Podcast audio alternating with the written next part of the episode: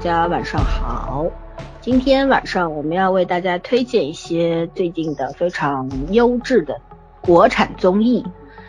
嗯，为什么要推综艺呢？其实我们从去年推过一次之后，到现在快一年了都没有推荐过，是因为国国产综艺基本上很烂。但是最近不知道为什么突然爆发了小宇宙啊。我们今天着重要推的呢是四个综艺，它在不同的平台，比方说我最喜欢的《奇遇人生》，然后呢圈圈非常喜欢的这个一本好书，还有我们都很喜欢的深入人心，深入人心，我没看，我没看，风味人间，对对对，这是衣食住行的最基本。是顺路我们也会讲一讲奇葩说，所以说今天的内容其实是非常丰富的，也希望大家能够听的有收获，会开心。因为我设置了一些小小的障碍，虽然说我们今天一开始说的是纯推荐，但是我我在我的小本子上写了很多问题，是让你们又来了现场头脑风暴。版时间，嗯。这个我觉得我提这些问题，你们一定都回答得了，因为我们心灵相通嘛，对吧？然后做这个推荐之前，还是要隆重的推荐一下我们的微信交流群。我们微信群的每一次的文案里边都有入群的方式，对吧？嗯。然后希望朋友们多多看我们的节目下面的文案啊。嗯，然后看到了之后呢，如果有兴趣加入我们，就可以添加我们主播的微信号，然后我们也会把你拉到不同的，根据你的需求来到不同的群里面来。我们群里有各式各样好玩的小伙伴，也有不怎么好玩的小伙伴。然后槽点甚重啊。但是我觉得我们的交流群最大的一个优点就是我们多元化、包容性。我们可以容忍非常二的人在群里边胡说八道，但是我觉得大家逐渐的在这个环境当中训练出了自己的那种包容心，就是能够更多的去换位思考，并且理解对方。当对方说了一些不太舒服的、让人不舒服的话，我们也去想一想，他这个话到底有没有价值呢？我觉得其实我们的交流群是非常特别的，跟很多的这种。听众群是不一样的，所以说如果有兴趣的话，请来到我们身边。然后说完了，我们要正式开始推荐了。嗯，然后我们从哪开始？从哪部开始推呢？嗯，从早没有看的《深入人心》开始吧，因为没什么说的。这这话说的，基本上需要感受的这个节目。其实《深入人心》我也设置了好几个问题呢，但是如果早没看的话，就交给你来回答了啊。好的，《深入人心》。芒果台的节目啊，它芒果台就是在《幻乐之城》之后又制作了《深入人心》。嗯，其实《幻乐之城》我们也知道啊，一开始非常精彩，后面逐渐逐渐有点变样。对，但是整体来说还是可以的，因为它整个舞台调度啊等等啊，演员的演技呀，包括一些选选人的这个角度，我主要是觉得有点偏差。是。因为他也会赶时髦嘛，赶流量嘛，对吧？嗯，然后呢，我们现在不是讲《幻乐之城》，我们讲深入人心。嗯，深入人心是一个想要把古典音乐和流行音乐结合起来的这么一个跨界的这么一个作品吧，应该说是。嗯，因为里边有唱流行音乐的，也有唱古典的，包括美声音乐剧啊，美声啊。呃，就男高音、男中音、男低音等等等等，反正特别多的设置啊门类。然后呢，我们也是看的非常的开眼界，因为我很喜欢古典乐，但是说实话，我只是个特别不懂的那种 听众，分门别类还是搞不太清楚的，只是懂票友而已，对吧？对，票友没有 连票友的话，那是已经很精了，好吗？对，我是属于不精的入门级票友。对。呃，所以说在这个节目里边还是有学到一些新的东西。然后呢，嗯，深入人心，我们微信群的朋友们也都在推荐啊。所以说，我们首先是如果让圈圈来打分的话，就是打五颗星，你会四星半推荐呢？四星半。OK，那我我也是四星这样的推荐。那推荐指数很高。所以说这是一个让圈圈来概括一下对这个节目的感受吧。嗯，呃，我觉得这个节目呢，就是让人很感慨的一点上，就他能够把，因为其实音乐剧和美声唱法。还是不太一样的，然后一个倾向于一个可能更丰富表演类的东西，而另外一个还是专注在声乐上面。我觉得这两个本身就是存在一个跨界，因为这里面的选手大部分就是这两个专业出身的嘛，通俗相对还是少一点，还是少一些。所以我觉得就是说你很明显的感受到这个美声和和音乐剧的交叉。然后我觉得最厉害的就在于说，嗯，他们选的出品人。呃，是一个专业级的导师，你像赵昌永和石，我我记不住了，他们第二位导师姓石的，这也是男高音，现在很有名的，呃，然后加上尚雯婕和刘宪华，那这两个其实完全看起来是跟这种古典音乐不搭界的人，啊，就起码在目前的宣传上面看起来是完全不搭界的人，我觉得一开始选他们两个的，怎么说，呃，这个野心也在啊，然后这个挑战性也有的。然后包括也有很多人，其实一开始不太喜欢这两人存在，觉得这个衣服这个节目的这个这个逼格被拉低了什么的，反正什么样的话都有。但是我觉得看下来之后，因为现在已经第四期了，还是哎第五期了吧？第四期了，第四期吗？嗯，第五期还没播。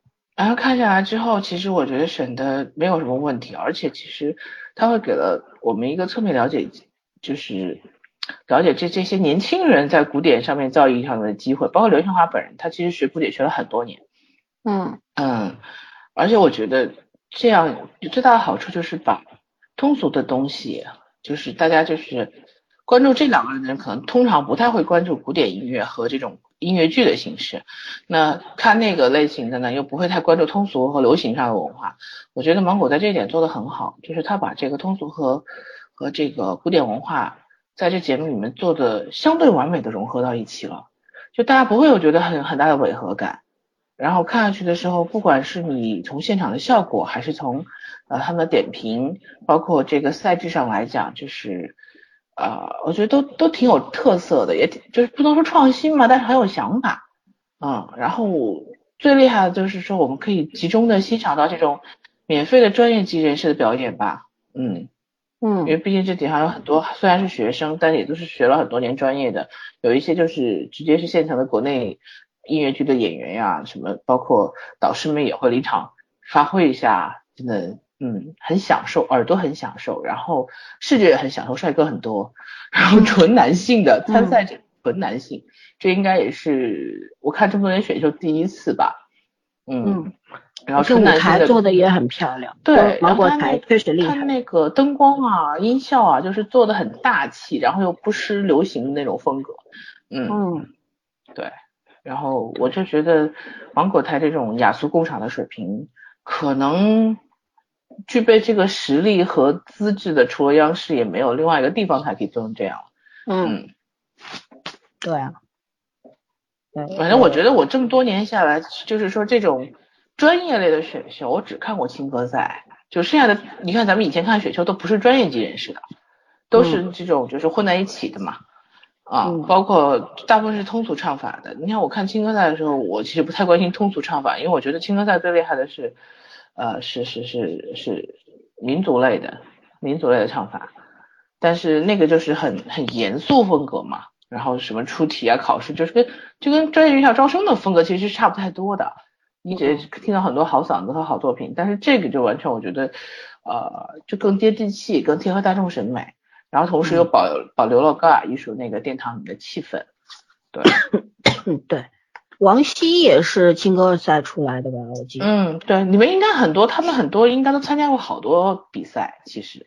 嗯，对，我是觉得像这种，因为古典乐对于普通大众来说是有门槛的东西。嗯，就像。你知道上海其实，在音乐剧啊，然后交响乐啊这些方面，其实做的是普及化很高的。嗯，我很喜欢听的一些音乐剧，然后一些呃交响乐一些歌剧，其实上座率非常高，尤其是好位子，基本上秒没。嗯，对，就十分钟内吧，嗯，就没有了，对吧？然后呢，嗯。包括这里边这个所谓这个音乐剧王子郑云龙，我看了他，我才想起来我看过他的音乐剧。呃，他们说他像金城武，我真的不太认啊。其实他也 不太像了。说他像光头强，我比较认，因为我那那一次就是坐在比较靠前的位置，然后他因为就是你看弹幕里面很多人说让这个龙哥控制一下表情是吧？嗯，近距离看的话，其实这个人嗯气质非常好，真的非常好。我觉得因为从小接触这种。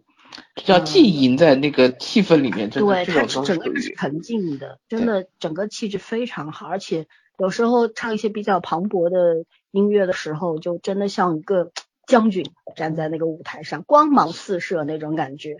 然后，但是你要细细的，你要坐远一点的话，是没有什么视觉上面的那种缺陷，你知道吗？但你坐近一点，你看到他的脸部表情，我真的会笑场，就是那种。但是他自己很非常享受。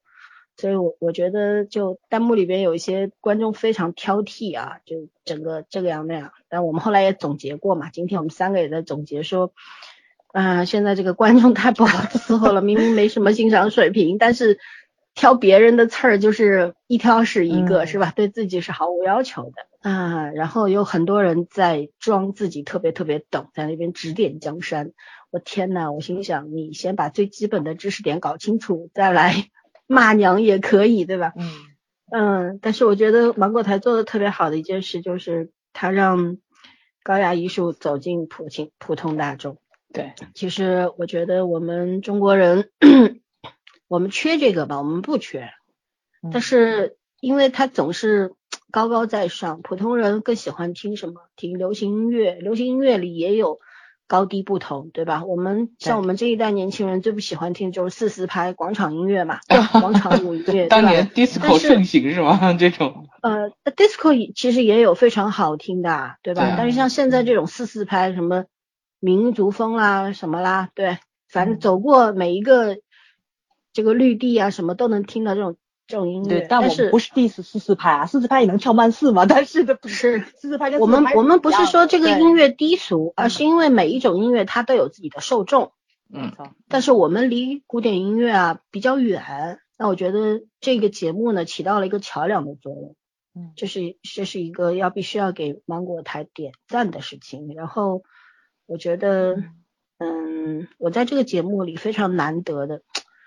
一个是奇遇人生，一个是呃这这个节目，还有一个就是那个叫一本好书。这三个节目里面，我看到了好久久违的教养，嗯，就是我们能看到演员的那个非常高的职业素养教养，但是我们也看到了观众的教养，嗯，我就觉得这个特别特别难得，这个是台上台下共同的去完成了一个好的作品，这件事情让我非常的兴奋，你知道吗？嗯。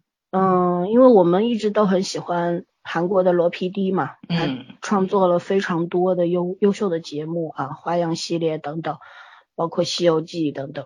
我们为什么喜欢看他东西？因为他的呃只有一个，他所有的构思只限于一个模型，他自己脑子里面的一个模型就是一个大纲，但是他是没有剧本的，他让演员自由去发挥，甚至会给他们设置很多的障碍，让他们去展现最真实的自己。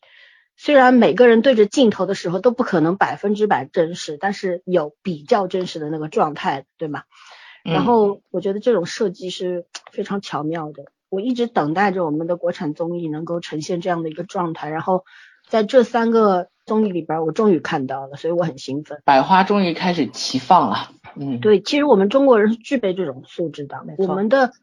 我们以前也说过，不是我们没有水平，而是我们懒。就我们的这些这些行业内的人真的懒，就你看老是抄人家的拿来煮，抄来省事儿嘛，所以就是怎么抄怎么来。现在知道观众口味提高了，然后你这一套靠坑蒙拐骗你行不通了嘛？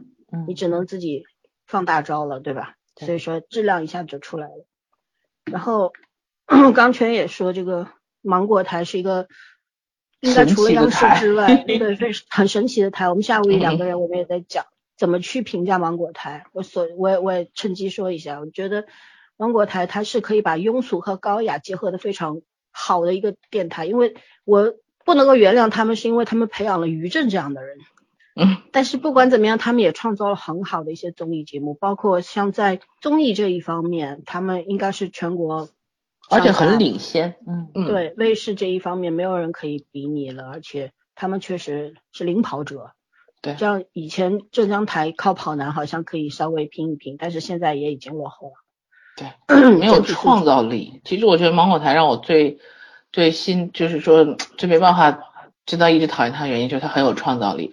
你看，在我们小的时候，就是中国还没有什么综艺，那时候综艺就是什么正大综艺之类的，就是基本上都是引进来的内容。然后芒果台那时候做了个《快乐大本营》，对一红红了这么多年。然后这两年就是大家都在 diss 说，哦，这个综艺选秀就是选秀也是芒果台带起来的，对，就是嗯太、就最后选秀搞到大江南北网网媒电视媒体全部都选，然后他们又开始做新一轮，然后去年很有名的那个身临其境，嗯就是在脸上的文章做完了，开始做声音的文章，然后又回归了一一轮大潮。今年那个《幻乐之城》虽然水花有点小，但是这个这个这个节目的野心是昭然若揭的，就嗯尝试性是很足的。其实他是想做舞台剧，但是种种原因吧没有做成。啊、它不单纯是舞台剧，其实他用了很多很多内容，他是把电影幕后的一些工作放到台前来，对，让观众去看。对我觉得这个想法是非常好的。然后这这一波算是过去了，现在又出来了一个这样的深入人心，虽然又回归到选秀了，但是整整把这个层次提高了一个相当相当高的一个境界，然后又让这个 这种这种高雅艺术从殿堂级的那个这个这个地方出来，然后走到大众生活里面来，我觉得也挺厉害的。对、嗯我还是挺期待芒果有下一个惊喜的。是我一直不反对炒作这件事情，但是我嗯觉得万事万物它都有一个度，你在嗯度里边儿的话，那就是很美的一件事情，也会有一个比较好的结果。但是过度了，那就不灵光了，对吧？你像对，为什么不能原谅他们培养了于正？我就是觉得于正带坏了很多人的品味，本身品味就不怎么好，然后越往下滑的更厉害了。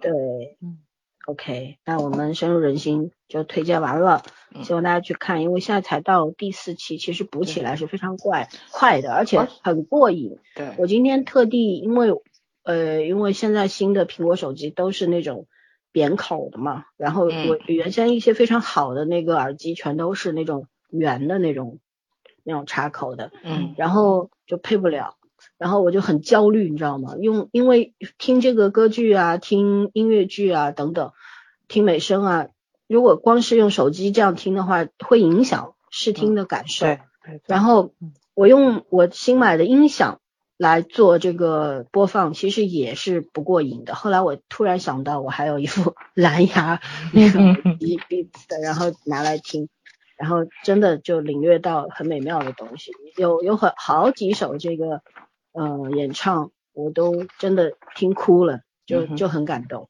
然后就觉得。真的，这些年轻人后生可畏啊，太厉害了，而且真的是有希望的。最大的也就二十八岁，都是嗯十十八九岁、二十出头的年轻小孩子，嗯，非常张扬。然后他们也不是那种大家理解的哦，你做古典乐的啊，你就是一个很沉闷的、很拘谨的人，嗯不是的，他们非嗯常的张扬，很有意思。嗯，大家去综合的考量一下这个作品吧。然后我们换一个，换一个《奇遇人生》吧，这三个我们都都看了，对吧？这个我们三个人都看了。嗯然后我们现在聊聊说，现在因为已经结束了嘛，一共十集，因为最后一集是已经完结了，我看爱奇艺上面我还没看啊。然后我们来聊聊你最喜欢的是哪几集，好不好？嗯，早儿先说吧，早儿半天没说话了。呃，我没什么可选择的，因为嗯。我从头到尾看完了的只有一期，就是春夏那一期，然后剩下好多我看的都是片段。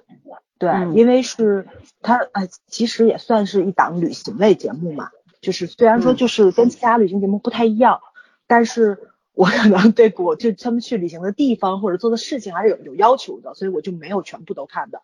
但是我从头到尾看完的就是春夏那一期，一个是他们做的事情我很感兴趣，因为像美国的电影啊、美国电视剧里面《追风者》、纪录片儿，对吧？就是这就这个类型的都很帅，然后冒险、挑战、其实工作内容是很枯燥，因为我看过纪录片，工作内容特别枯燥，他们每天都在路上行走的，然后你还要具备一定非常专业的知识，而且运气的成分是很大的。这个，而且春夏这个姑娘很有意思，呃，再加上她跟阿雅他们那个沟通交流那个状态也是很舒服的。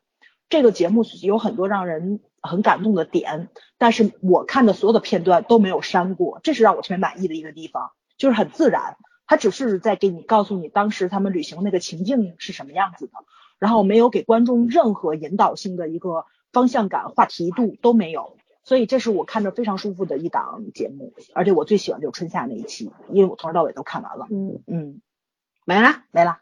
嗯啊，圈圈呢？耶，全掉了。行，那我先说吧。嗯，我其实最喜欢的是一共三期。一个是春夏的，一个是朴树的，还有一个是上呃第九集的那个白举纲和赵立新的老师的。嗯，那我也随着这个早儿的步伐讲一下春夏吧，因为我我是一直挺喜欢这个小姑娘，我觉得就是因为我们看的太多那些对招摇的妖艳的女明星是吧？难得会看到一个，因为我们对演员的要求其实还是蛮挑剔的。不太喜欢那些呃非常总是要去跟人家比流量啊，然后明明没什么演技，但是又霸占着好资源的人，对吧？我们非常讨厌这种类型的演员，不论男女。然后春夏这个姑娘呢，她是一个，她在节目里也说，她说她就是那时候拿了金马之后是金像，金像金马，金像吧，金像，嗯，对，拿了金像之后。他就躲起来了一段时间，因为他觉得他需要沉静下来，再去投入新的作品。就是我，我觉得有很多非常好的演员就喜欢这样子，他会给自己更多的去感受的时间。这个是在赵立新老师这一期里边他也说了，呃，过度的表达，然后会影响，就会减少你感受的时间，然后会影响你的创作。我觉得这是好演员共通的东西品质。然后。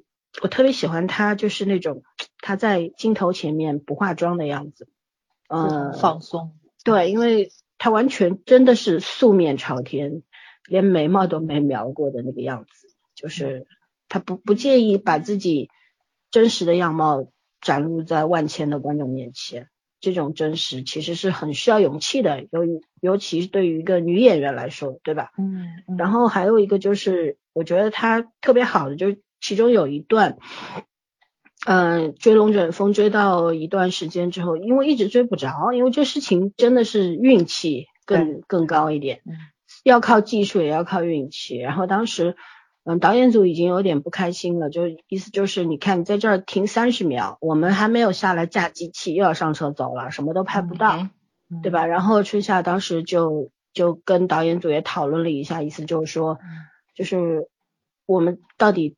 在意的到底是什么？就是这样大致的意思吧。我其实我也蛮理解那个导演组的，因为他们需要素材呀。对，要不然这工作内容是不一样的。对，因为大家目目的不一样。但是我觉得一个演员他不需要在镜头面前伪装自己特别懂事、特别善解人意。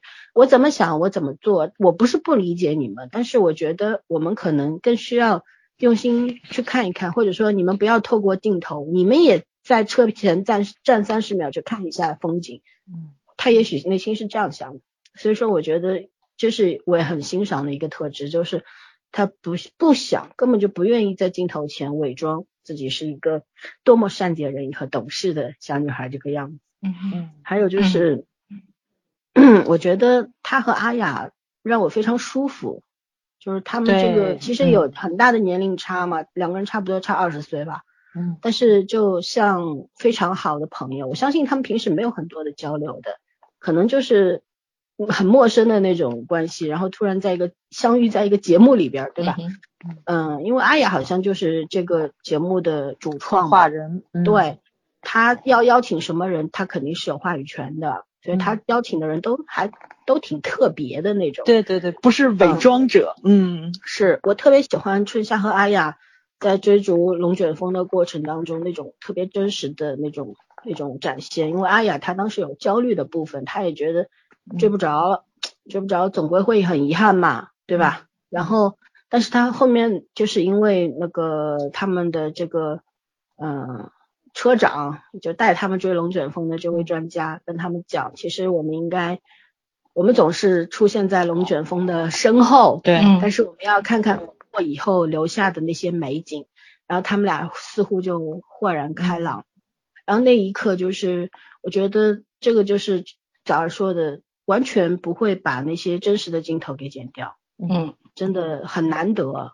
然后，嗯，我觉得他们那种像学会了什么呢？学会了我可以在追逐的过程中表现我的勇敢，但是我对大自然一定要有敬畏之心。没错，嗯这个在嗯赵立新和白举纲那一期里边也有，当时冰岛的那位向导就跟他们说，我们要就只能站在这个地方，我们要对大自然保持敬畏，我们不要去靠近。哦，这句话当时印象好深刻。嗯，对对对，就觉得真的值得我们学的东西太太多多了就是那种。嗯嗯，然后还有就是，我很喜欢春夏在旷野里边哭泣的那一段，就是一个特别真实的去面对自己内心的这么一个女孩子。嗯嗯，我我我我真的，我们已经看的太多那种喜欢演的人，对吧？？对，但是很难得会看到一个不想演的人，这样，嗯。然后圈圈上来了，你也来聊聊然后被电话打出去了。嗯啊，刚刚因为我们在聊你最喜欢的几期嘛，嗯、我先讲春夏这一期，我还喜欢朴树和赵立新老师那一期，那你有喜欢哪几期呢？我聊赵立新老师那一期，因为朴树那期我还是有一点尾巴没看完，好的虽然的，我也很喜欢那一期。嗯，我最近就是赵立新也当我男神当了很当了半年了，然后所以他所有的综艺我现在，对啊，因为 他封神，他在我这儿封男神是他上吐槽大会那一期，因为对，哎，真的就是说，你说这个年纪段的男演员有才华的有，有颜值的有，然后有有有怎么说有风度的有魅力的都有，然后他可能都占，也可能都都不占光，敢说但是不是敢说，就是老孙说的教养。他在嗯吐槽大会上是我这么多年看，不管吐槽大会也好，脱口秀也好，就是很少的有几个人，他吐槽的点是尊重人的，没错，嗯，他不是挖苦，不是讽刺，我觉得甚至有有几句是在夸人，其实是，对，嗯就是他的幽默感很高级。嗯他这个幽默感很高级，这个东西真的不是说现场就能装出来的，而且我也不觉得是别人给他写的，我觉得他有这本事。嗯，所以他当时吐槽大会完了之后，我说，嗯，我要我要把他当成男神，因为之前他只是觉得我我只觉得他有才华，那那之后我觉得这个人的魅力是可以打动到我的，嗯，然后所以我觉得那个时候他可能就跟腾讯开始有合作了，因为他其实是一个除了演戏之外不太出现在公众面前的一个人。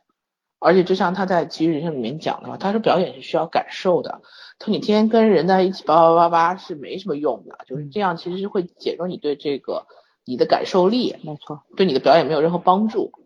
所以他其实不是个太愿意暴露在公众面前的人。然后，嗯，但是就是最近嘛，就是一本好书，然后我觉得他终于找到了一个他想要的一个，就是在中国当前娱乐环环境下，呃，可以找到一个合适他的舞台，啊、就他终于在他的这个个性和娱乐圈的这个现实中间找到了一个平衡点，就是这个一本好书，所以我觉得这个节目是要推荐一下的，跨一下节目。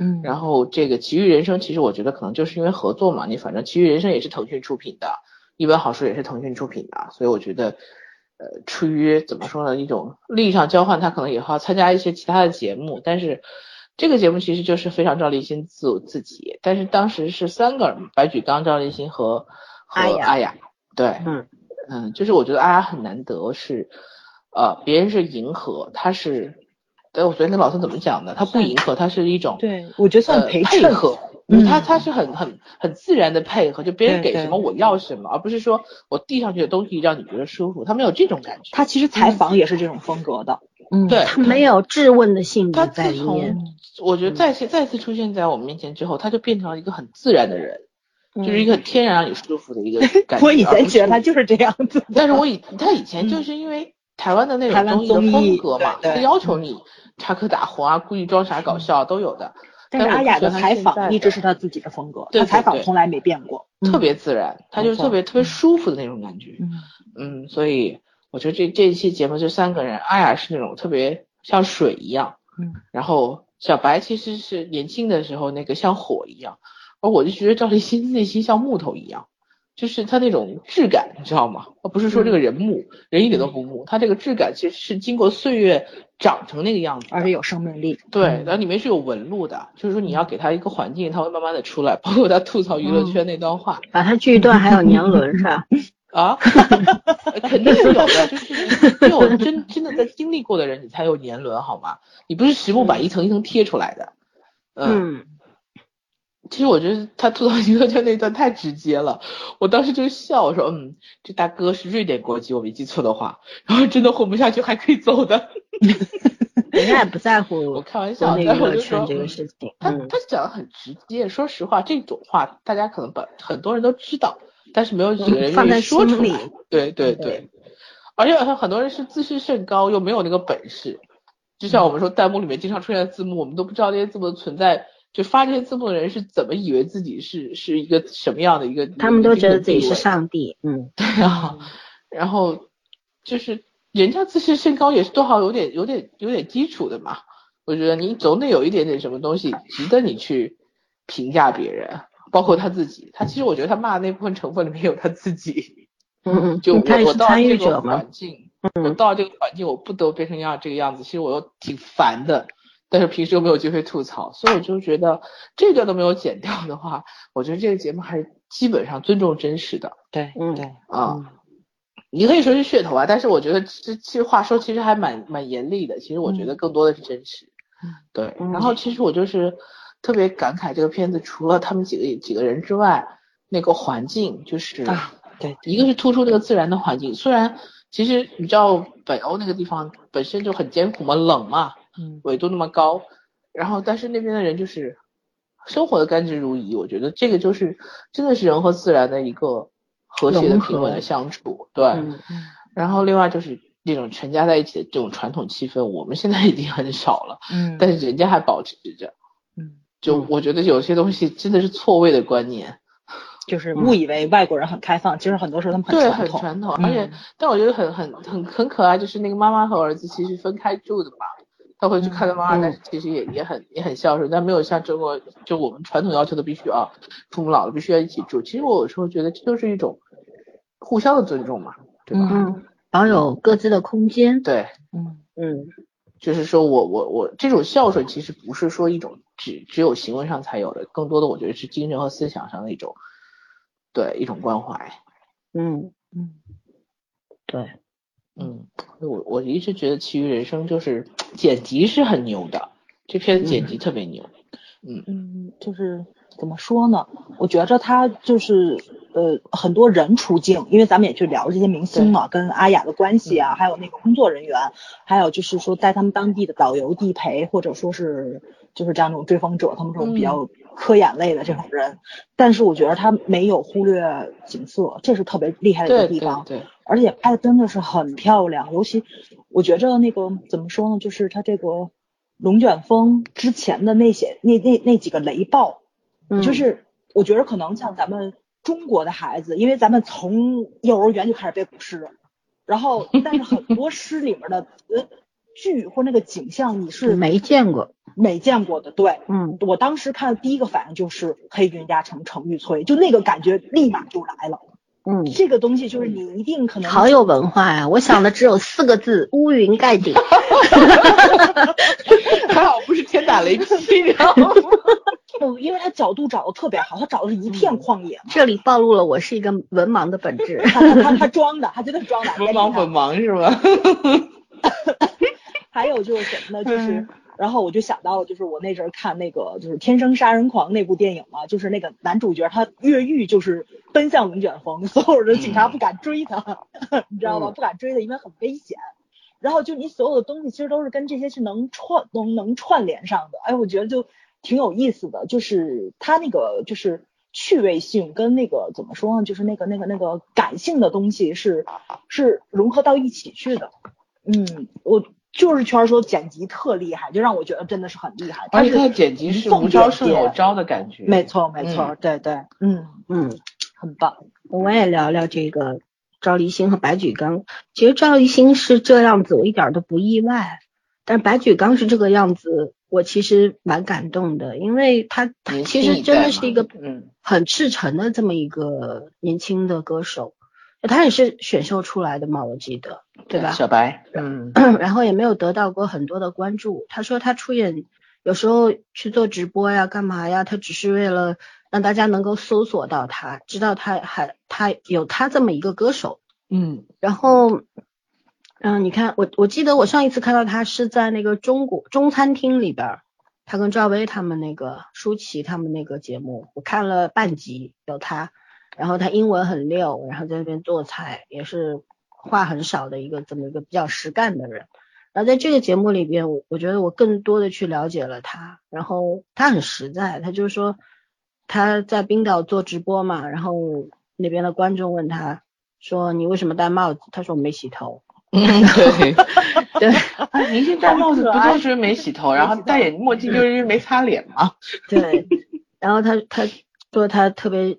他的父亲是他的偶像，然后你知道我看到这一段的时候，我特别感慨，因为前两天我又要这个 Q 一下我们群的柑橘小妹妹了，她听到这一定又会激动的，又会啊那种，因为前两天她发发朋友圈，她说她说她发了一个帖子，那帖子的内容我就不说了吧，然后她因为这个帖子写了一些感受在那个这个朋友圈里面，她就说父亲对她的印象。是至深的，因为他爸爸教给他很多，教给他如何去看待这个人世间，然后建立自己的三观，然后呃等等等等，然后带着他。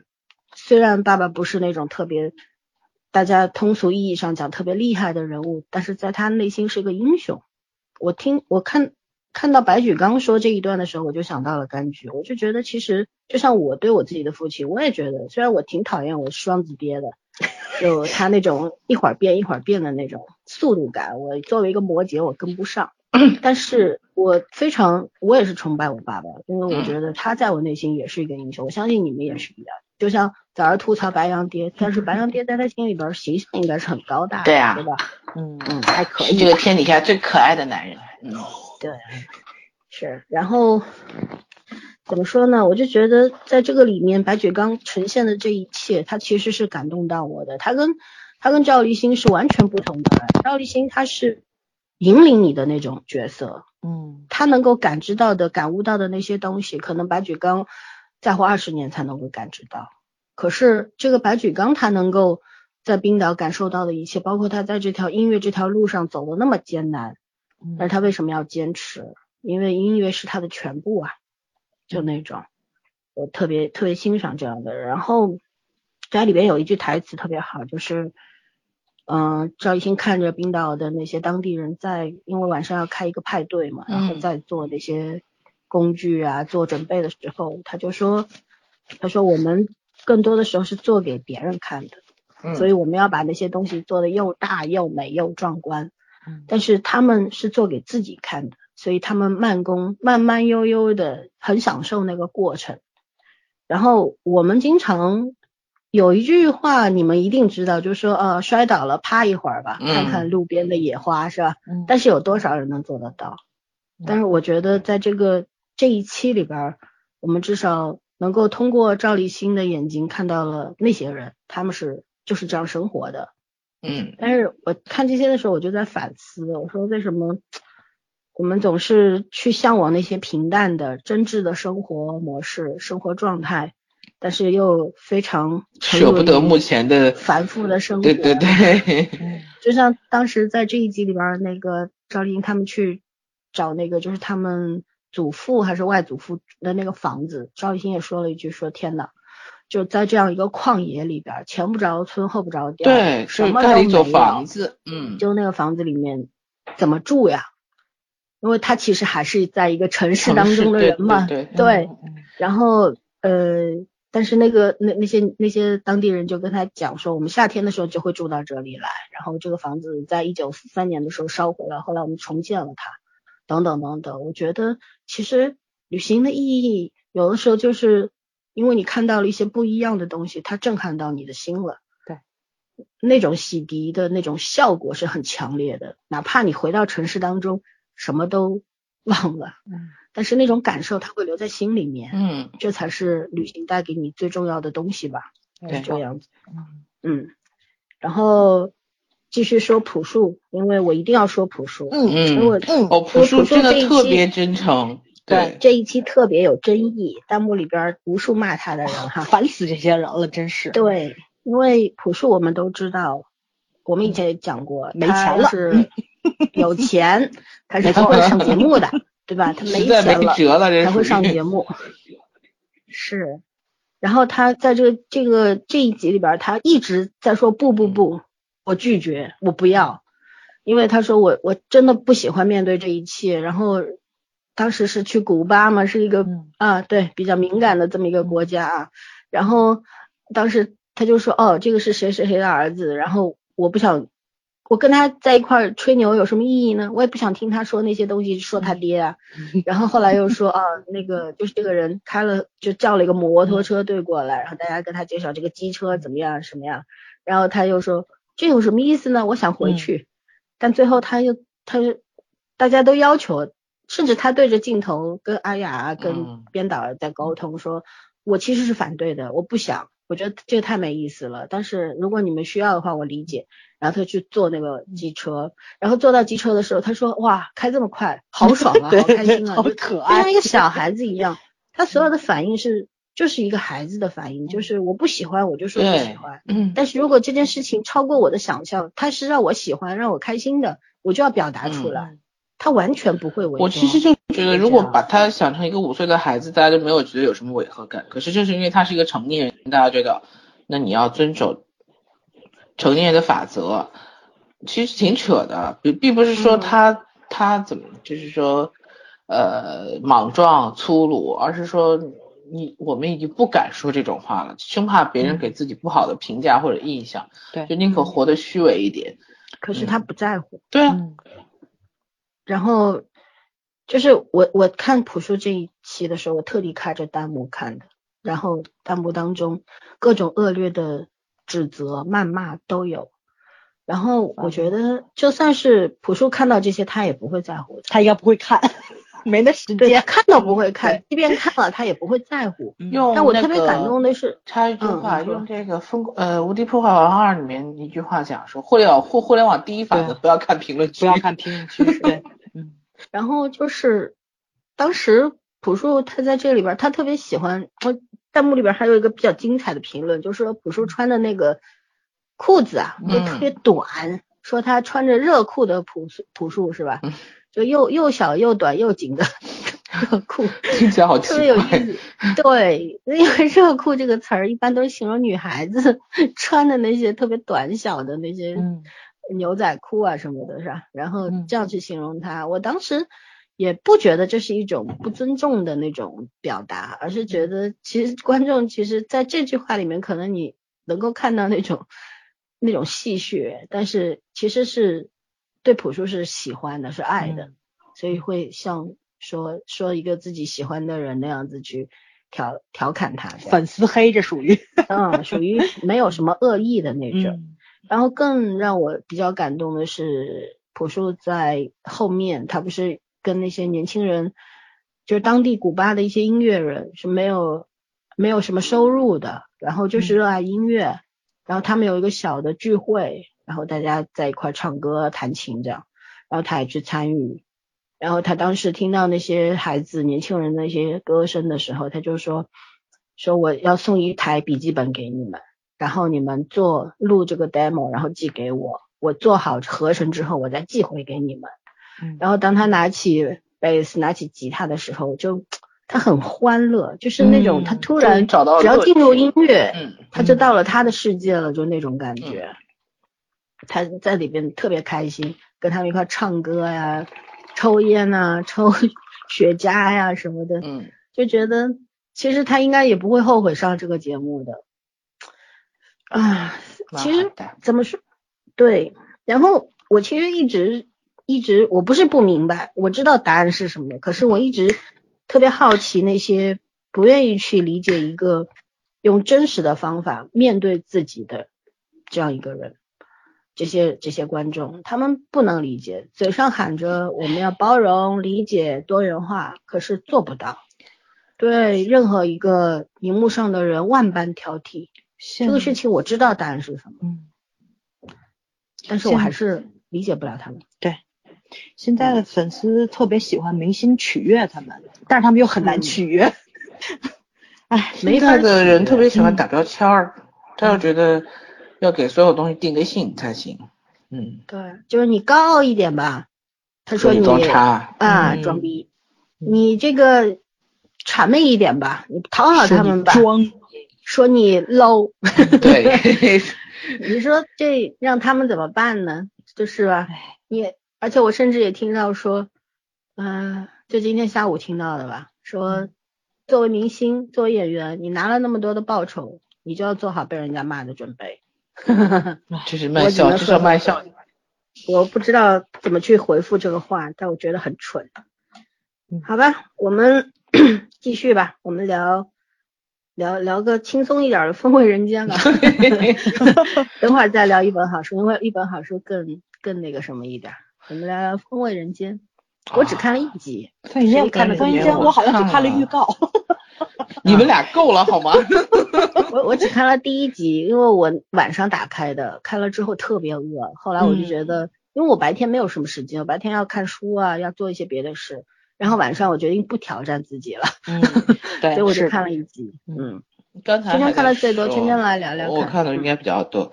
我刚才还在说，我说韩国要下个法令，就是那个以后吃播类的节目要求限制总量，要不然会影响国民健康。然后我当时就说，嗯，那陈小青去韩国应该现在也会被限制吧？他拍这个怎么说美食实在是拍的太美了。嗯，呃，我第一集就是在浙江卫视看的，然后我当时还不知道这片子是他拍的，然后我们就在说，哦，感慨这片子是谁拍的？然后他就讲从西北讲到江南嘛，嗯，然后从羊肉讲到了那个螃蟹，还有这种蟹蟹就是叫什么蟹膏那种拌饭嘛，然后锅黄油，呃，对对对，后来。后来那天我记得有一个微博公众号晚上十二点多发了一条，就是说来来来，大家来站队，谁那个看完 今天晚上《风味人间》没有点夜宵的 举手。我那天那天晚上是真的口水快流出来了。然后后来我还看到上一集，上一集演的是讲就是全国哪里的这种夜宵，就是夜宵最好吃，嗯，还真拍了一个这样的。还不同于前一段我们说过那个叫什么烤串夜市还是什么，那就是讲撸串的，一这是一串人生是什么啊？对对，一串人生，那个就更接地气儿一点，它它有点画风，其实挺粗犷的。这个还是带着陈小青自有的那种细腻，重点它美食拍太美了。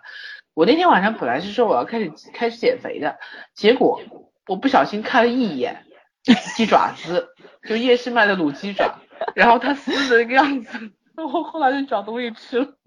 哦。就他撕开那个样子拍出来，就让你觉得口水要滴出来。我我其实这篇呢，我觉得最感慨就是什么，就是有人留言说了一句说，嗯，终于不再是舌尖上的店铺，而是舌尖上的美味了。嗯，对我也觉得这个舌尖上的中国拍着拍着就变成舌尖上的店铺了，就在在讲谁家饭做的好吃，哪个铺子比较有名，而不太。关注这个美食本身了，我觉得《风味人间》又回归美食本身这件事，我特别开心。没错，虽然上一集也讲了中国美食的这种师从传承啊，它不像呃学就是烹饪学校那种就是一码一片职业化的，它是讲这种就是中国中国古代这种拜师就是一对一嘛，对，就是师傅带徒弟是有礼节的，所以所以那个味道也是很有个个性风味，很有个人特色的，但是它。同时也讲到了，就是普通老百姓，中间有提到两个两口，就是家庭环境很一般，条条件很一般，后来两口就去摆摊卖夜市，就看就是就是在夜市上摆摊，然后卖这种夜宵什么的，然后现在收入也不错。我其实觉得他把这个焦点放在这种普通人身上，这展现这样的生活方式，呃，远远比讲他们家的店铺是什么什么要好得多。嗯，对。对，重点还是吃，大家其实没有太关注，就是说，如果你把东西拍的很好吃，或者他家东西真的做的很好吃，底下自然会有人去关注他们家店铺。对啊，肯定能找出来嘛。对你在底下打了半天店铺的名字，东西看起来没有胃口，谁会关心的？嗯，你别说，说连锅不都卖脱销了吗？对啊，后来这这就是第三季《舌尖上的中国》失败的原因呀，被大肆吐槽了以后。嗯，然后发现这锅根本就不是那么回事儿。在中国，其实做美食节目还是挺有压力的，毕竟大家都很会吃。对对对，确实是。对，嗯。可是我觉得，其实特别会吃的人还是非常非常少。嗯。食文化这个事情是过三代，对，对啊，三代。你忘你们忘了他在奇葩呃他在那个奇葩大会上不是讲过吗？他说我一直觉得饭做得好的人，就是说会吃的人一点不比不比那个书读的多的人要文化文化层次低嘛。对对对，说的就是我，我特会吃，所以也没什么。我就知道你书读的也很多嘛。然后这这个我我当时看到就是第一集《风味人间》出来之后啊，有一个公众号就蹭热度嘛，嗯，就说陈小青为什么总是拍一些讨好观众的纪录片？我当时这哪讨好了？你也来这个标题真的，嗯，然后我就点进去看，我就觉得不知所云，因为我觉得他们。他们根本就不想去了解陈小青的用意和动机，嗯，他只是他也不知道这个东西的价值，他只是觉得这个东西出来，我唱一个反调就流量嘛，蹭个热度而已嘛，嗯，对，所以觉得蛮反感的，因为我我以前我好像在节目当中推过好多次陈小青的，嗯，当时的那本书，对吧？嗯，人间啊不对，完了完了，名字想不出，到年纪了哟。忘记忘记忘记了，没事，反正等一下知道了再补充嘛。嗯，啊，至味在人间啊。然后，因为当时在网易上面也有人来朗读了这本小说嘛，讲的也非常精彩。嗯，也不是小说，是这这本散文类的啊。它其实就是讲一个讲一些美食的故事吧。对，对，嗯，不太好归类，它到底算什么？就是它随一个吃货的随是。就是写在各地吃东西的一些经历，一些朋友跟朋友有点像随园食单啊，就那种感觉，有点有点，嗯嗯，但是用的语言风格是非常现代的，然后也很朴实，非常亲民的。然后我我其实非常喜欢陈小青，是因为我看我一直看他的微博嘛，嗯，我记得有一次他介绍厦门的一个餐厅，那个餐厅那个老板就是跟他们很熟。你说起来，最新一期就是讲厦门的。嗯啊，真的很好吃的。嗯，然后那一家那家海鲜店就是其实门槛有点高，是因为他卖的海鲜都非常的高级优质，然后可能就一顿下来要，可能是我们承受不起的那个价格。嗯，但是他当时在微博上面很认真的晒了图。嗯，但是这个图不是只有美食哦，是整个一桌子人，呃，我们都不太认识，但是。他后来艾特了之后，我知道哦，这些人都是非常有名的食客、美食家。然后一桌人就是他们那个看到那桌美食的那个状态，照片里透过荧幕是呃屏幕是能够感受到他们的那种欣喜，你知道吗？看到了特别好吃的东西，特别美味的东西，那种欣喜，那种眼睛放光，然后沉浸在里边的那种特别欢乐的那种感受，就在每个人脸上你是能够看到的。所以我就觉得。我觉得就是说，能够有有一群朋友，就是天南海北的在一块吃，到哪里都会有人陪着你吃，这件事情太幸福了。对，嗯，哦，然后好像很爱吃的人都挺胖的，对，那家也有死瘦子好吗？也对对，我是说大多数，大多数啊，大多数很胖，因为。尤其是中国菜，毕竟摄入摄入量是放在那里的，对对，你热量很高，高油高糖，是吧？乱七八糟的，所以老外不说我们中国菜不健康嘛？我们又不要健康。老外每次吃中国菜都是跑得最快的，好吗？嗯，是啊，嗯，然后因为他们没吃过啥好吃的，对呀，所以吃很多段子嘛。啊，我最近看一篇文章，到看到笑崩溃，你知道吗？就老爱吃中国菜，说有一个素食者去成都吃了一次火锅，变成肉食主义者了，而且说他们要喝火锅汤，你知道吗？嗯，可怕。对，因为嗯，怎么说呢？我就觉得，哦，我昨天在看微博上看了七分钟的一个视频，就是讲这就好像最近的一集嘛，他是讲刀工的，我的天呐，还有那个手拆鱼头，就是整条鱼，他知道怎么拆骨，嗯，拆鳝鱼吗？是那个？不是拆，不是鳝鱼，是一个不知道什么鱼，我也没注意看，反正那个鱼就是说，嗯，那个厨师他就是就是那种手上是没有刀的，完全用两根手指把整条鱼的鱼骨都拆掉了。然后放在旁边，就像一个整个鱼骨拆下来就很完美，然后这个鱼就可以，然后浇上那个高汤卤汁啊什么的，就巨好吃的那种样子，就看着你就觉得超好吃。然后还有一个就是那种拼盘嘛，他把各种食材都就是中中华刀工嘛，特别牛，片的非常薄，就是那种晶莹剔透的。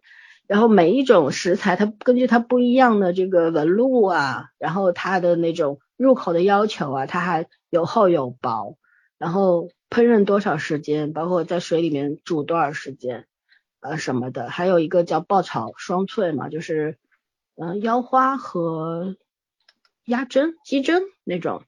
我天呐，我看的当时看的就觉得好后悔，为什么要点开？特别饿，你知道吗？饿了。对，我已经开始分泌口水了。对，你还好没有看到那个撕那个鸭爪、鸡爪的状态。啊，就觉得天呐，这个摆拍出了中华美食的精髓啊！因为我想想，中华小只是最后一步啊，是不是？嗯，做怎么去采购，怎么去从种植开始挑选、采购。拿回来，其实中国菜门槛很高，花头很多的，对吧？每一种食材它应该烹饪多少时间，这个火候很考究。一个东西多煮三秒钟，那就味道会不一样，老老掉了之后口感也会不一样。嗯，所以我其实我一直觉得，我们其实作为普通人来讲，因为也没有那么大的门道。没没有那么好的门路去吃那些非常顶尖的美食，嗯，基本上也算就吃了一些比较大众的东西吧。对，特别顶尖的我们是没有能力吃到的。你像咱们可能看这个美食节目，就是最后上桌这个环节比较多。日本有一个有一档综艺节目是日本人到中国，就是就跟取经一样嘛，深入各个行业来。我看过一期是去少林寺，两个会点功夫的人去少林寺学艺。一个小孩，一个成人，还有一期就是他们来了中餐，就是中中餐的，就是那种院校里面去深入那个幕后去拍这个东西，然后，然后东东叫什么？东方新东方，不是新东不是新东方，就是咱们这边就是比较知名的那个，然后你就看到了日本的那个就是那个记者去采访，然后就咱们这边的厨师不不能叫厨师长吧，应该是他的老师，应该中餐的老师，就特别无奈的说，就是说呃学校里面的这个中餐的科目。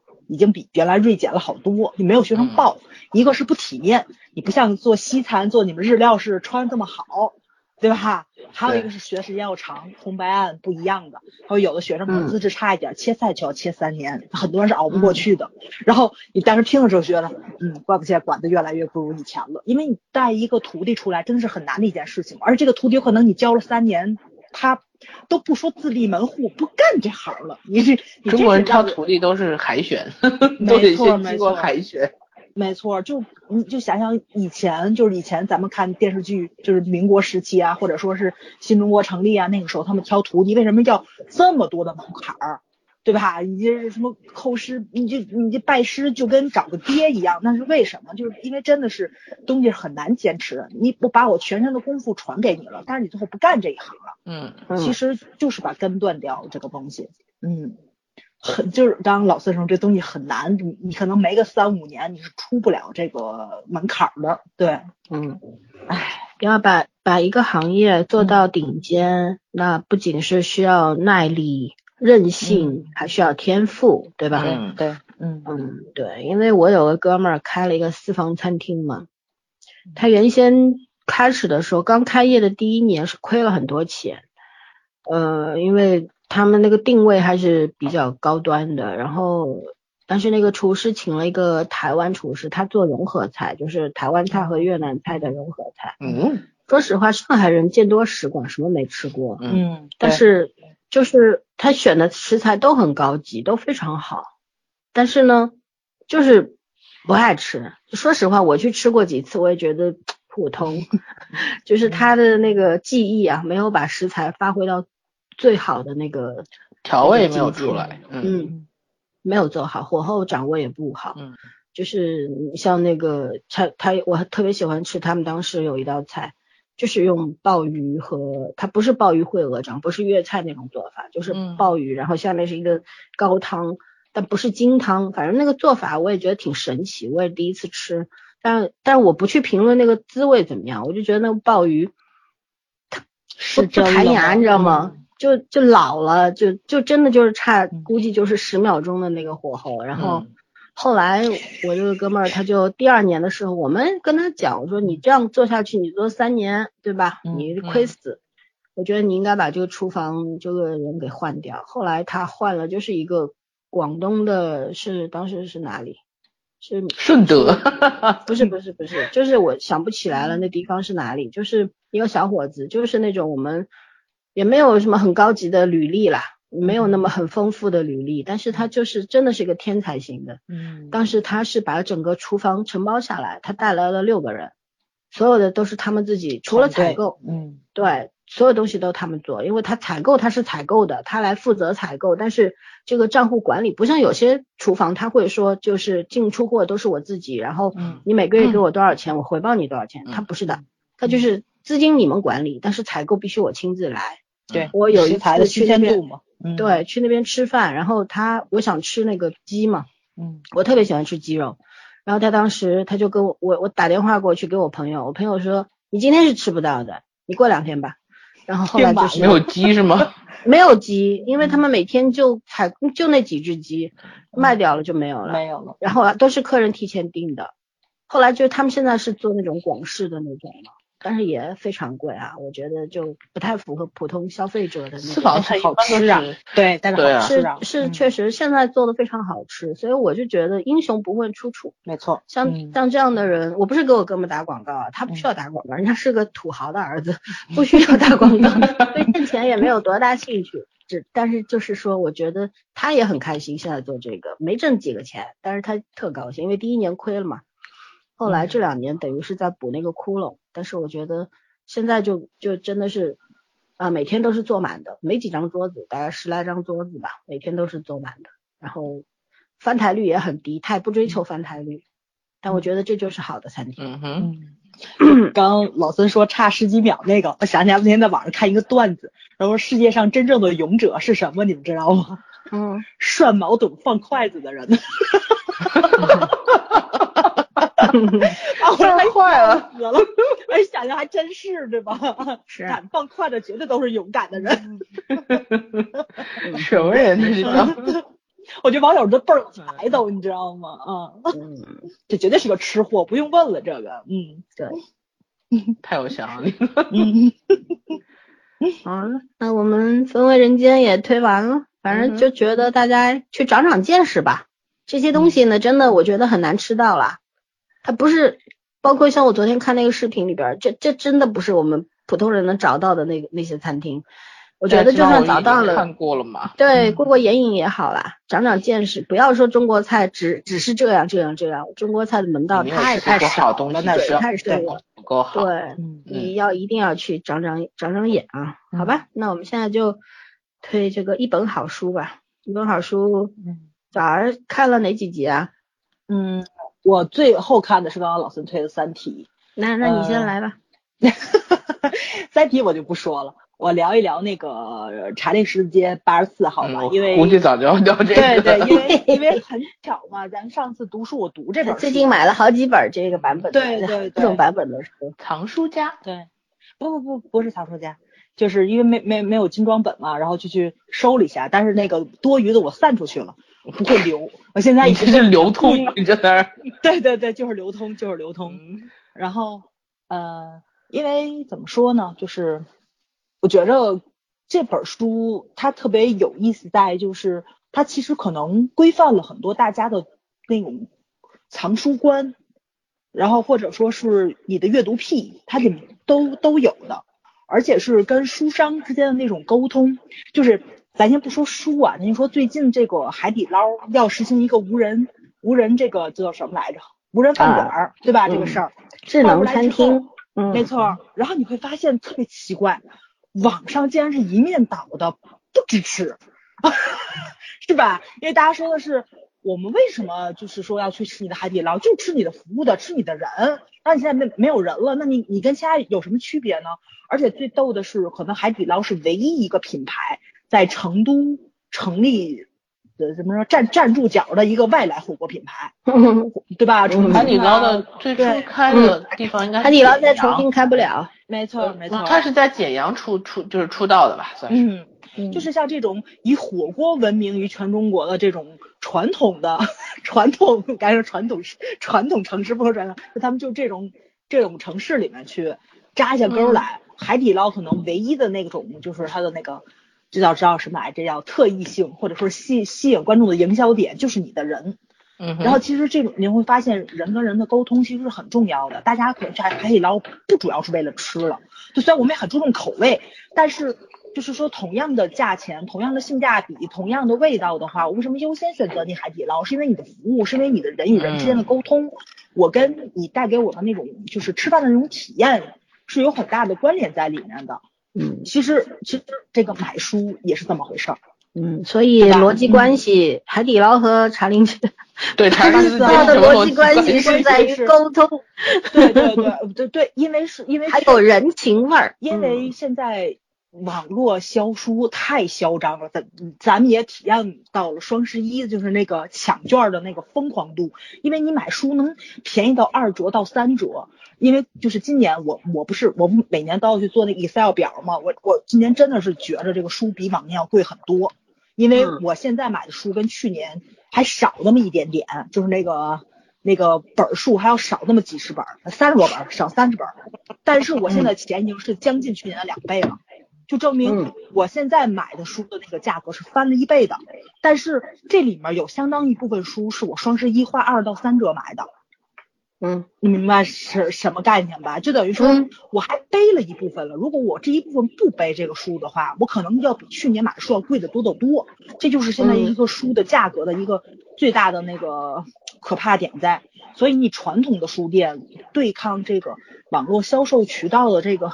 这叫什么来着？这叫冲击力，就真的是，基本上电子书就是一个版权问题，它只有个版权费。对，还有一个就是方便的问题，就是随随身携带的问题。哎，可是很不爽，我还是不喜欢 Kindle。对，话是这么说呀，但是有一部分人，你而且你们也发现了，越来越多的人觉得 Kindle 挺好的，因为它方便，就省钱呐。对，一个是方便，另外一个就是说，如果真的是你长期旅行要大量带书的话。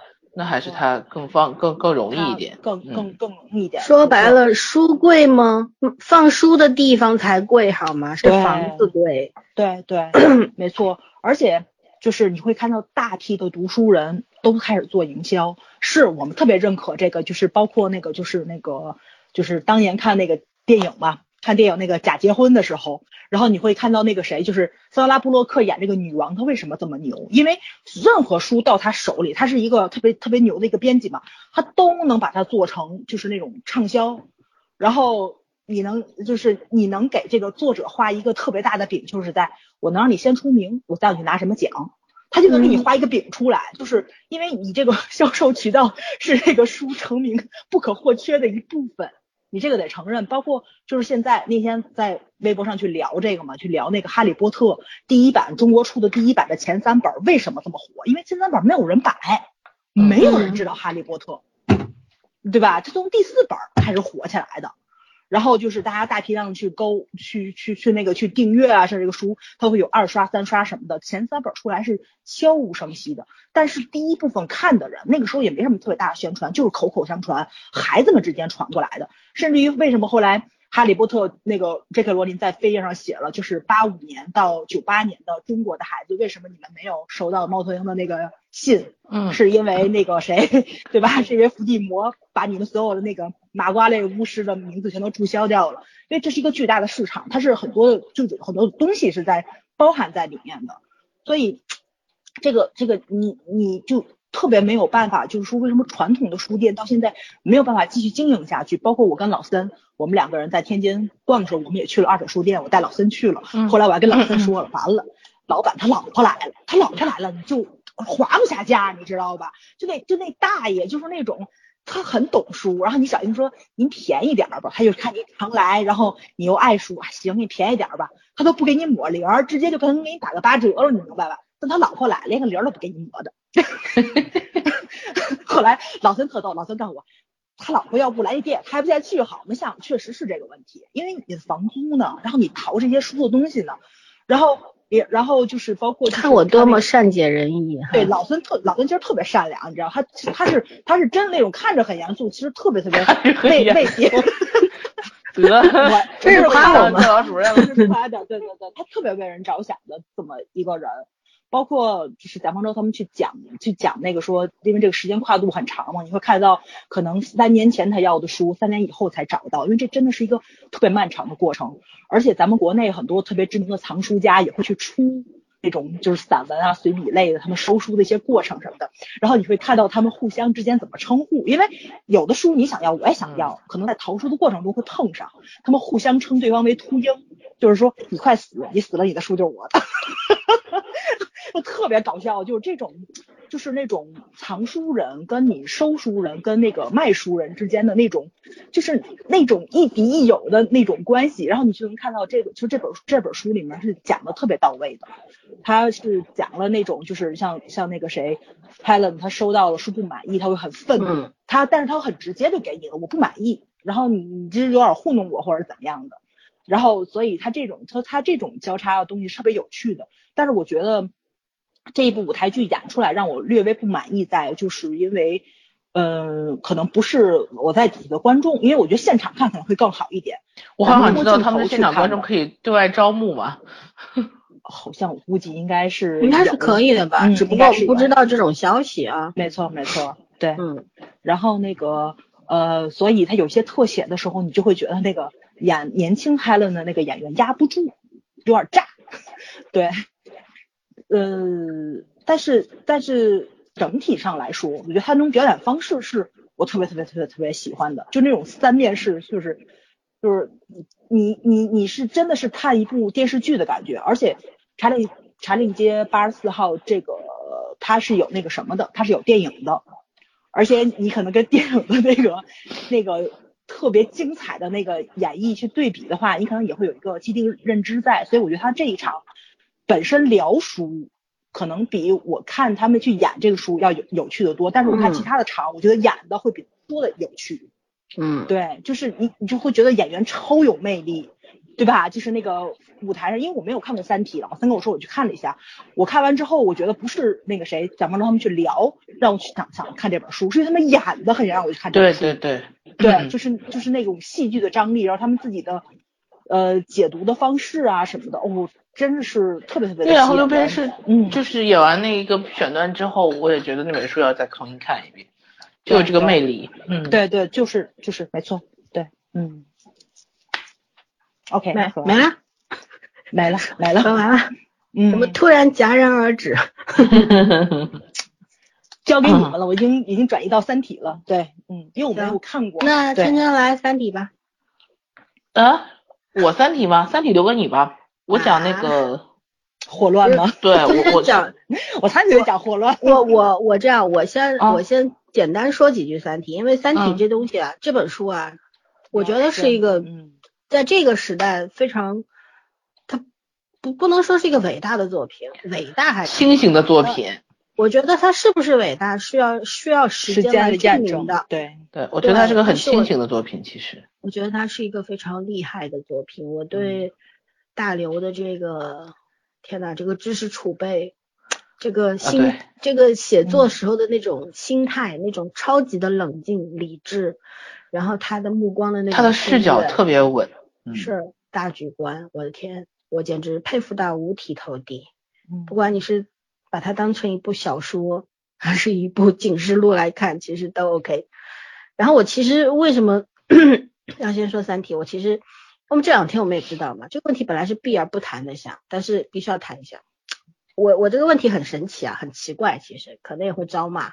就是你看，我们这两天在说基因编辑的这个婴儿的事情，嗯，然后嗯，科学界很多人站出来反对，其实我们也反对，当然普通民众当中也有一部分人是支持的，也说这是一件好事情，因为科技发展到这个程度，这个事情是必然的，或者怎么样。但我觉得这个东西是有分水岭的，嗯，对吧？有一些嗯科学的伦理你是必须要遵守的，你不能打破这个，你不能够去让整个人类的基因池遭到这样冲击性的这么这么一个打击。嗯，然后但是如果把这个事情放到三体里面来讲的话。你看，不管人类怎么作，最后也是会被外星生命给消灭的。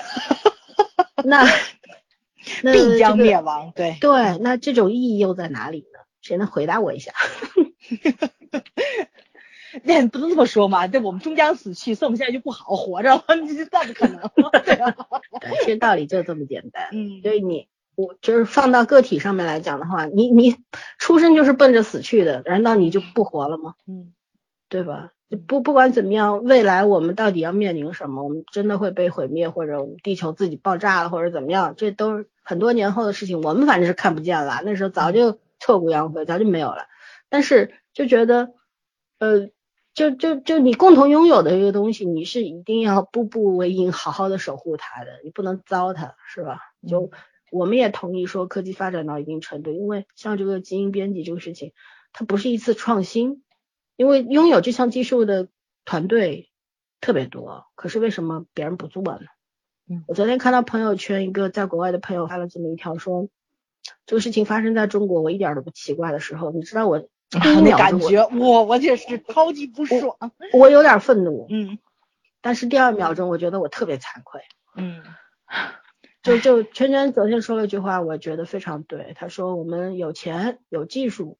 有能力，但是我们没有敬畏之心，什么都敢干，那这个事情就很可怕了。嗯，所以说就外延一下这个吧，对吧？嗯，OK，然后还是要说《三体》这个小说，我觉得挺值得看的，真的很值得看。因为《三体》第一次我看的时候，我是看的电子版本，我看了第一第一部之后，我就没有往下看。那时候我对文笔是非常挑剔的一个人。嗯，而且呢，因为它里边涉及到非常多的这种物理知识，对我来说就一头雾水。嗯，我看的有点，我虽然很喜欢那个故事的内容，整个发展的逻辑等等，但是就觉得这个文字对我来说有点，嗯，无聊，没有看。但是后来看那个小松奇谈，高晓松是非常热忱的推荐了这个书之后呢，我一时兴起买了一套实体书，然后就一口气读完了。读完之后，我真的非常震惊。所以今天我其实对一一本好书里边这一个舞台的呈现还是很满意的，它这个这个改编啊，基本上跟小说是很契合的，而且他虽然是演到了第二部的结束，后面没有再写，因为后面还有其他的外星生命的到来啊，嗯，但是我觉得这个舞台已经很好的表达了，这个是非常厉害的一件事情，我不知道这个这个。编剧是谁？因为你要把它改成舞台剧的话，那就是需要很强的实力，对这个作品要有很深的理解的。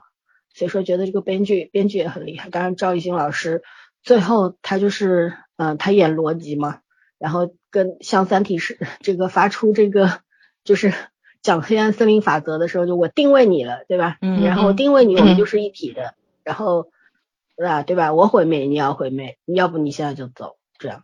然后我觉得那一段演的，我就真的是汗毛都竖起来了，就觉得啊，演的真的是太好了，嗯啊，这真的是大师级别的表表现呢，太厉害了。对，然后关于三体的话就说这么多，我觉得这个小说还是要自己去看的。然后没有看这个这一期的话，赶紧补起来，会给你很多的收获。我特别喜欢他这个整个舞台的设计，因为它也是呃多个舞台的那种调度嘛。对吧？场景调度等等。对。但是观众那种沉浸式的这一期尤为明显。对。因为赵立新老师一开始站在舞台上，他提出很多问题，他是向观众提问的。引导式的，这 这。对，观众是完全沉浸式，包括后面他讲到一些面壁人的时候，嗯，那个抱头鼠窜的那个什么哪个国家的，南美还是哪儿的一个。什么小国的总统什么的，是被矿泉水瓶子砸死的。当时确实从观众席里扔出来很多的矿泉水瓶子。就这种沉浸式的表演，其实就是把演员，呃，台上台下融为一体嘛。这种是特别棒的。对。然后我我其实刚刚讲那个其余人生的时候忘了一句话，我补充一下。嗯。其实用在一本好书里也非常非常契合的。就是我之前看了一个网上的采访，一个网上采访是在 YouTube 上面，然后他当时采访了一些极限运动的。嗯，运动员也是，也也可能是爱好者，就是他们是在一些非常在雪山上面做一些极限的那种，嗯，那种飞跃啊等等啊。然后当时有人去采访他们的时候，就说你是什么样的一个心情？就是你为什么要做这件事这么危险的事？因为每一次飞跃可能都是死亡。然后为什么要去做？你是要征服大自然吗？然后当当时那些人就说，那个被采访的。运动员就说不，我从来没有想过要征服大自然，因为是不可能征服的。嗯，我只是想融融进他的怀抱里，就是我要跟他融为一体。我就觉得，我觉得这是个老外，你知道吗？这因为都是外国人，我我真的不想听到。我真的当时采访的时候，我特别害怕他说出一句“对我就是要征服大自然”，然后他说的是我要要要进入他的怀抱，要跟他融为一体的时候，我特别感动。我就觉得其实。其余人生让我特别感动的地方也在这里。嗯，一本好书其实也是这样的，没有征服，其实是是相处征服。对对，人最可怕的就在这里，总想征服。嗯，是好就无所畏惧嘛。嗯，请圈圈讲《霍乱时期的爱情》吧。嗯，其实我最喜欢的还是那个《月亮与六便士》，因为可能是第一季看，那个冲击力，包括演员表现力。对，都非常都非常强，而且赵立新这样的台词，就是他们那几个人的台词，后来你可以不看屏幕，你再重新听的话，你当成一种这种音频去听也很爽。对对，都非常舒服。嗯，但是，嗯，他他好像现在就演两集，对吧？我记得第二集是王劲松的那个万历十九年，十五年，呃不不不，万历十五十年，十五年，万历十五年，万历十五年。嗯。还有十九年，数学老师就十五年，十五年。我那天没有看，然后我其实是对王王勇这个人比较感兴趣，因为这几本小说，呃，《霍乱时期的爱情》我没有看完，我我看过一点点，印象基本上现在没有什么印象。我看完了，看了好久好久。对，我就没有什么印象。我觉得那个书我我很难看，就是很不是我很难看进去，不是说书很难看。就是我这个作家书都很难看进去，就看看我得放那歇，然后歇一阵子，然后想起来再拎两页又消化呀消化。对，嗯，这样我也不知道，我觉得可能还是有文化和这个翻译的问题在里面吧。对说说一个什么全世界最伟大的爱情小说之一，我真的是体会不来，你知道吗？还有中西方的这个文化差异。对，但是我因为王洛勇是在百老汇的华裔舞。台那个什么第一人，第一人，嗯，对，然后所以我看了一点他的表演，我觉得可能在表现力，就是在舞台的表现和调动能力上，因为《霍乱世界爱情》这一幕剧和那个《月亮和六便士》有点像的，嗯，它是有场景式的嘛，不像是《三体》那个，它它借助了很多呃道具和独白，然后这个基本上就是人物角色还蛮多的，所以我觉得他可能在舞台调动能力上面更有优势一点。对，我的感觉是这样，而且因为他和赵立新不都是去年参加了那个身临其境嘛，嗯哼，包括王劲松，就是 好好几个人都参加了那个节目，都是熟人，嗯，对对对，然后当时现场朗诵的时候，其实王梦远的嗓子有点吃亏，他的音质不是特别好的那种，就是他高音区的时候，就反正是讲话会有这个问题，会会有一点声音要爆，对他没有赵立新的后音稳，但是我反而觉得在这个这个戏里面，就是他的那个。啊，语言状态和他角色状态非常一致，嗯，就找到合适的舞台了。可能完全用声音的话没有优势，但是一旦加入表演的时候，他那个自如的感觉，我觉得远比比之前我我我看声临其境的时候效果要更好。嗯，然后我还是蛮期待他多加入一点点这样的呃这这些剧集的，因为其实你看到这目前出的这些集数里面，也是照顾了各个层面的这个年龄，对。但是我要吐槽一句，为什么女性角色就是少呢？我一下我在说这个问题，没有办法。人演的好的也少。对，是演的好的也少，但是真的是我们演不好，还是说这个这个很多剧没有给女性角色设置发挥的空间，所以我没办法去演。嗯，对，嗯，所以啊，基本上这个每一集我看了有。我应该就就王洛王自健那两集没看吧，因为我我觉得有点笑点，我怀疑我看到会会会笑场，所以我准备压到后面去看。啊，剩下的几集我基本上都看完了，然后我是觉得吧，很值得一看。这一片子让腾讯做出来这样的质感的这个这个剧，说实话，我其实觉得这这个视频就是呃口碑肯定是有的，就是这节目，但是你要说这种点击量和收看率有多高，我真的不相信。挺高的，它第一集是我看了一下，三千零多少万的那个，就前面还好，现在就是说到后面可能多了以后，大家就这个后面都是两千多万。对，但是我觉得这个节目不管是我不管成本和盈利如何吧，我觉得这节目要做下去，就是真的是一个真的很赞，对，很推经典的一个节目。嗯，而且我觉得可能对那个就是戏剧改编类的那种编辑，对我突然觉得中国的舞台剧春天就来了，你知道，很多这种类型就往里插。你看有有有培养储备人才的，也有也有这样呃，就是说做这种剧目剧目的，就是包括推荐经典的。而且我觉得腾讯也挺聪明的，就是他们是顺带把书也卖了。其实真的是你知道吗？我觉得就是就是那个大家。买书还是少，真的是少。不是买，因为我觉得有意义的藏书的类的还是对。去年还是前年，因为我朋友不在亚马逊工作嘛，他每年都会发那个就是亚马逊这一年里面城市里面的购书量。天津市去年还是前年是全国第一。后来我跟我朋友说，他说不可能。后来我们两个想了想，是因为天津市没有图书大厦。天津市图书大厦都卖教辅或者卖四大名著之类的，跟你们广州、北京、上海的没法比，你知道它不是个卖书的地儿，因为没有好书店，所以只能线上买呀。所以天津市是第一，你明白？你明白这概念吗？他真不是说读书氛围好这个事儿，因为书店都关门了。别忘了，很多人只买不看哈。对啊，谁说我不看？我看，我看。我没说你，我说很多人，真的很多人。你干嘛对号入座？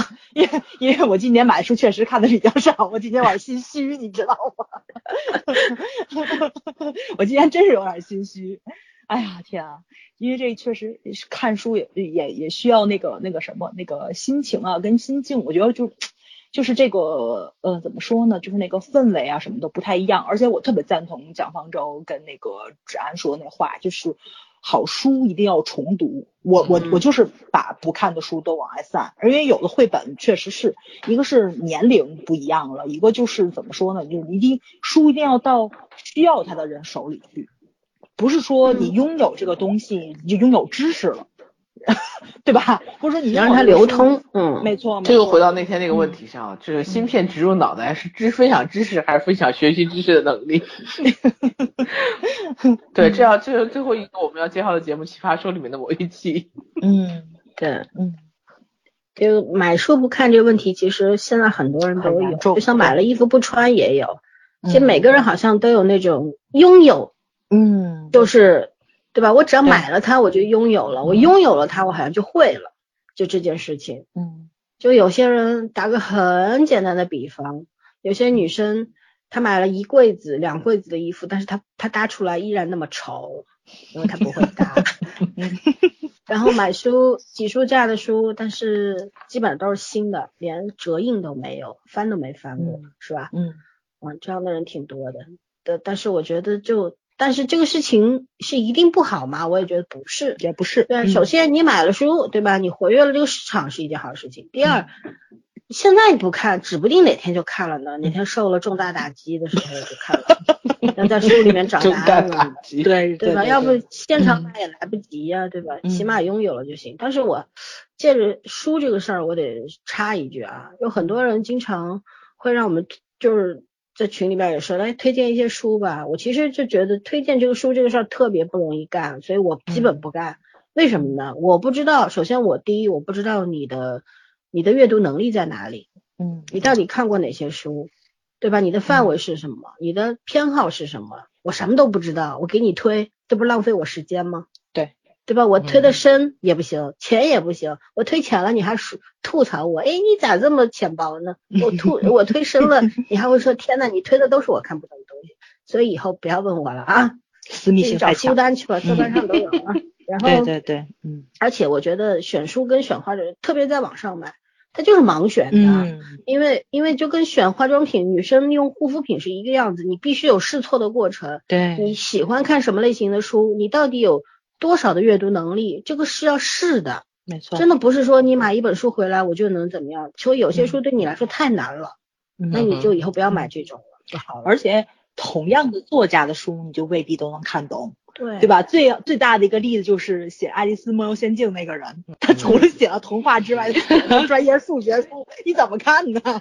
对啊，对啊，嗯，是我其实倒是蛮喜欢很系统的读一同一个作者的书的，嗯。但是也遇到过同样的问题，因为可能我的知识储备和结构没错没错。还不足以支撑支撑我读完这本书，所以我会把它放一下，嗯。然后等过个几年，如果我觉得 OK 了，我再重新把它拿起来。对。对，嗯。嗯。好吧，那最后讲一讲《月亮与六便士》吧，因为我特别喜欢这个节目，是因为它第一期就推了我热爱的作家毛姆的作品，而且《月亮与你最喜六便士》也欢那本儿是吧？对，是我最喜欢的书之一。因为这个这个书其实对我来说就是一个非常启蒙的，就是确实给我的三观的塑造也是有一个奠定的这么一个基础啊。的作生活观对吧？对，因为他在里边阐述了特别多，让我第一次觉得人性是复杂的，嗯是在这本书里面。因为你看第一期节目里边也有呈现嘛，就是对吧？这个天才画家到四十岁的时候抛弃抛妻弃子，嗯然后他唯一的理由他不是出轨了，也不是干嘛，我要画画。这个天才的想法是不可揣测的，你根本就不知道他的世界跟你的世界能一样吗？对吧？嗯但是呃，特别有趣的就是说，我后面又呈现了他，他他从来没有卖出过一张画，然后他在很多人的眼中，因为我看弹幕嘛，弹幕里好多人都在说，天呐，这是个渣男，对，然后后面还有，对，当时很多艺术家都是渣男的。对，还有就是说同同为画家的那位，他的妻子爱上了他，对吧？嗯然后又为他而死，什么什么的，然后他又为给人家画了裸体画，然后当这位呃看上去特别庸俗的画家，嗯，到最后居然已经忘记了这个妻子被抢的这个奇耻大辱，看到画作的时候就觉得自己变成了一个伯乐的时候，你不觉得很荒诞吗？但这嗯就是人世间真的会发生的事情。我小时候看的时候，我也没有惊讶过，但是我今天在弹幕里边看到很多人说：“天哪，这什么书呀？是在教坏观众吧？我 死也不会看这种世界名著的。”我天哪！你当时我就在想，天哪，你们为什么要来看这个？看跑男多好呀！因为世界名著就是会给你讲时代性，就是讲时代性，就是讲局限的，这对，没法说啊。而且你看《六月亮与与六便士》，我觉得特别好的是他们在中间穿了三段三位这个读书人的这个解说，对吧？嗯。当时，嗯蒋方舟确实是一个比较有才的女孩子，她当时也嗯。说了嘛，就现实与理想这东西，它永远是一个难题，永远在里边挣扎，然后，然后很多人，嗯，到最后很少的人去了月亮那儿，大多数人到了六便士这里，嗯这就是现实问题。这个从一百多年前、两百多年前，甚至于是几千年的人类文明，到现在都是一样的，并没有什么区别。嗯，老孙说这个，我今天在朋友圈里看周周发了一张图吧，我快笑喷了。这是什么呢？虽然你有诗与远方，但是虽远必诛，生活必将将你虽虽远必必诛。对，嗯，那把我笑死了。哎，这鸡汤真的是，嗯，挺对的。对，其实我就觉得，其实，呃，有很多的书，就像你们刚刚说的，有很多的书你要拿出来重读的，因为你人生的每一个阶段，你收，你从同一本作品里面收获的东西肯定是不一样的。对你就像我十几岁的时候，我那时候几乎把比较有名的这个所谓世界名著我都读了一遍，但是看都看不太懂，说实话字、嗯字也没有认全呢，那也有很多字还是比较不太认识的，然后能够明白的其实特别少。就像我说，我小时候我特别喜欢看《简爱》，可是真正懂《简爱》那是二十岁以后的事儿。嗯就像嗯我后来二十几岁，我大学里边又把所有的我曾经看过的那那些世界名著，我又拿出来看了一遍，然后有了一个新的认识。然后到三十几岁，我又重重新看了一遍。然后像毛姆，因为是我特别热爱的作家，还有茨威格，我他们的书我都收齐的，包括国呃不是国内是台湾的这个唐东啊等等，这书我都有收齐。然后我就觉得像这些作家真的瑰宝，这个是就是他能带给你的东西每一次都是不一样的。然后我我经常会很惊讶，说天呐，这这这么久远以前的这些作家，然后他写的东西放在今天也是一个无法解答的难题。然后其实人类面对的难题永远其实都是差不多的。时间过去，但是我们从来没有找到过答案，就那样。所以你说搞什么基因编辑啦，有什么卵用啦，对不对？最后都会给自己作没的，就是这样。该找的那些答案还永远都找不到，有什么用呢？嗯，好吧，我说完了。嗯，鼓掌吗？鼓啥掌？消极，非常消极的一个想法。因为我这两天一直在想，就是我们其实我一直想问的问题是，其实不是对我们三个人，是对很多人，就是我们真的明白你为什么要这样活着吗？我觉得这个答案就留给我们的听众吧。你真的明白吗？我其实我也不太明白，我也在想。嗯，但是我觉得多看一些好的作品。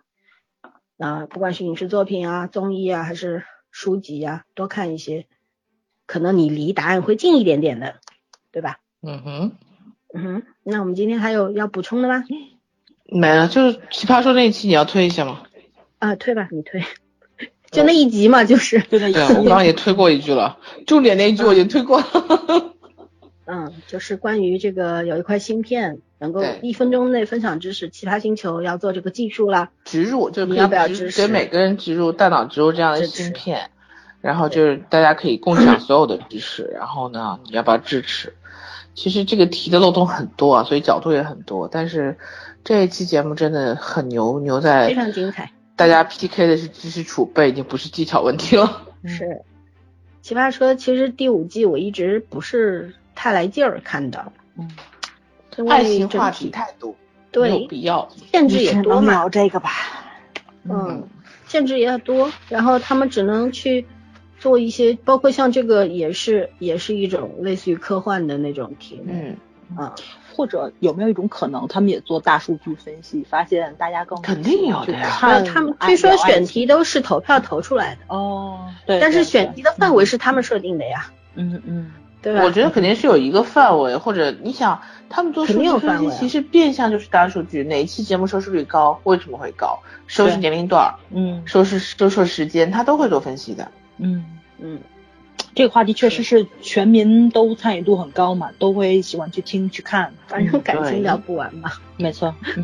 对。哎，人类几千年了，这点情感上的事儿还是没说清楚。对，就这一期节目，我觉得。我觉得特别遗憾的就缺了一个黄执中，如果黄执中代替傅首尔，我的天，这期节目会是什么样？完美。嗯，对，真真的是。然后反正这一期节目，大家现在网民们特别喜欢用“神仙”两个字啊，对于我们推荐这期节目都说是神仙节目。嗯。对于奇葩说这一期节目说是神仙，神仙的这一期啊，神仙打架。嗯，神仙打架好像以前不是这样解释的，对，不是这样解释，但现在被运用的 非常广泛，嗯，很频繁。这词儿应该打打那个什么校园服了，对，嗯，然后反正知道那么多，你们非要把它说出来干嘛呢？对不对？然后这这一期当时我们是上上周吧，我们看完之后在一群里边讨论的热火朝天的啊，反正我觉得大家真的也都。都是明白人，都看得很全面了。反正就推荐给还没有看的朋友们吧。不要，因为有很多人会觉得《奇葩说》这一季不好看，我就不看了。但是我觉得总有总有精彩的片段吧，也可以单独拿出来。因为它你看不看前后其实也无所谓啦，没有什么关联，就看这一期就好了，就去搜这一个主题就好了。反正我们已经讲过了是什么。那好吧，嗯，没有了吧？好了，那我们今天节目录完了吧？拜，那就这样吧，拜拜，安，拜拜。